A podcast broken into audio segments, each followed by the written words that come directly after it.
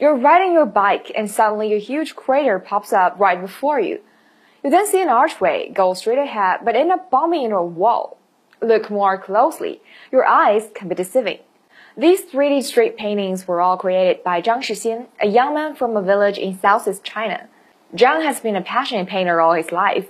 This one time he grabbed a piece of burned firewood while using a stove and scribbled on the ground.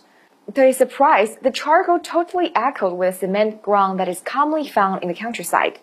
Later, Zhang taught himself the ins and outs of 3D street paintings on the internet. After practicing many times on paper, he began to paint out his creativity on the streets.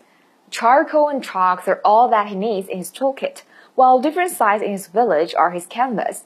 Digging a hole in the country road, destroying a bridge, or building a staircase, Sometimes he can even merge the surroundings seamlessly into his painting, turning it into a highlight. The 3D street paintings I know of are mostly bright and colorful ones and found in urban areas, so I think Zhang has added a new derivative to it, 3D village paintings. With creativity, just the right dose of rural elements and the support and appreciation of his fellow villagers, Zhang's artwork has gone viral, and not only in China. On TikTok, his videos have gained more than 627,000 followers and over 9.3 million likes from all over the world. After finding out that he has become an actual influencer, Zhang said he will keep painting, keep chasing his dream, and hopes his videos can inspire more people. Besides his creativity and passion, Zhang's short videos have offered a peek into rustic Chinese country life. But he's not the only one. In the previous episode, I told the story of YouTuber Li Ziqi and her idyllic life. In China, a vlogger named Classmate Zhang also went viral recently, with his funny videos evoking nostalgic memories of unsophisticated village life.